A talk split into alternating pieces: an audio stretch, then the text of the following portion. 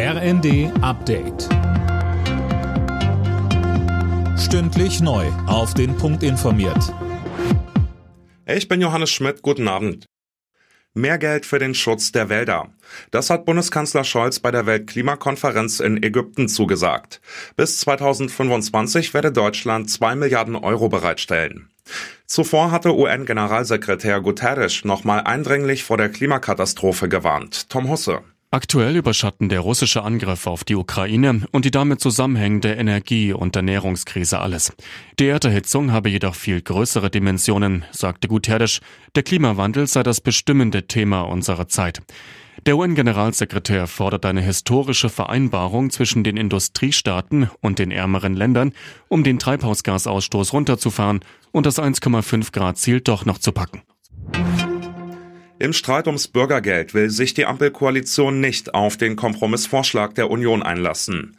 CDU-Chef Merz ist dafür, die Hartz-IV-Regelsätze zu erhöhen, den Rest der Reform aber zu vertagen. Dazu sagte Bundesarbeitsminister Heil. In den letzten Tagen hat die Union sich immer beklagt, äh, dass der Lohnabstand nicht groß genug sei. Das ist inzwischen wissenschaftlich auch widerlegt. Jetzt wechselt sie den Zusammenhang und will nur das Geld erhöhen. Das wäre für arbeitsmarktpolitisch zu kurz gesprungen. Deshalb werben wir für eine große Reform. Das ist hier nicht die Zeit mehr für parteitaktische Spielchen, sondern es geht um viele Menschen, die Unterstützung brauchen, aus der Not rauszukommen. Und darauf konzentrieren wir uns. Die Bundestagswahl soll in Berlin in rund einem Fünftel der Wahlbezirke wiederholt werden.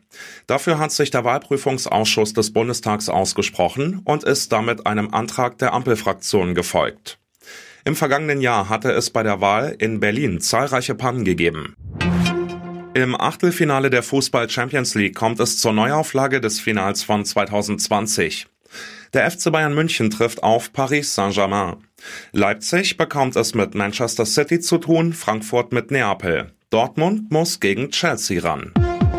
Alle Nachrichten auf rnd.de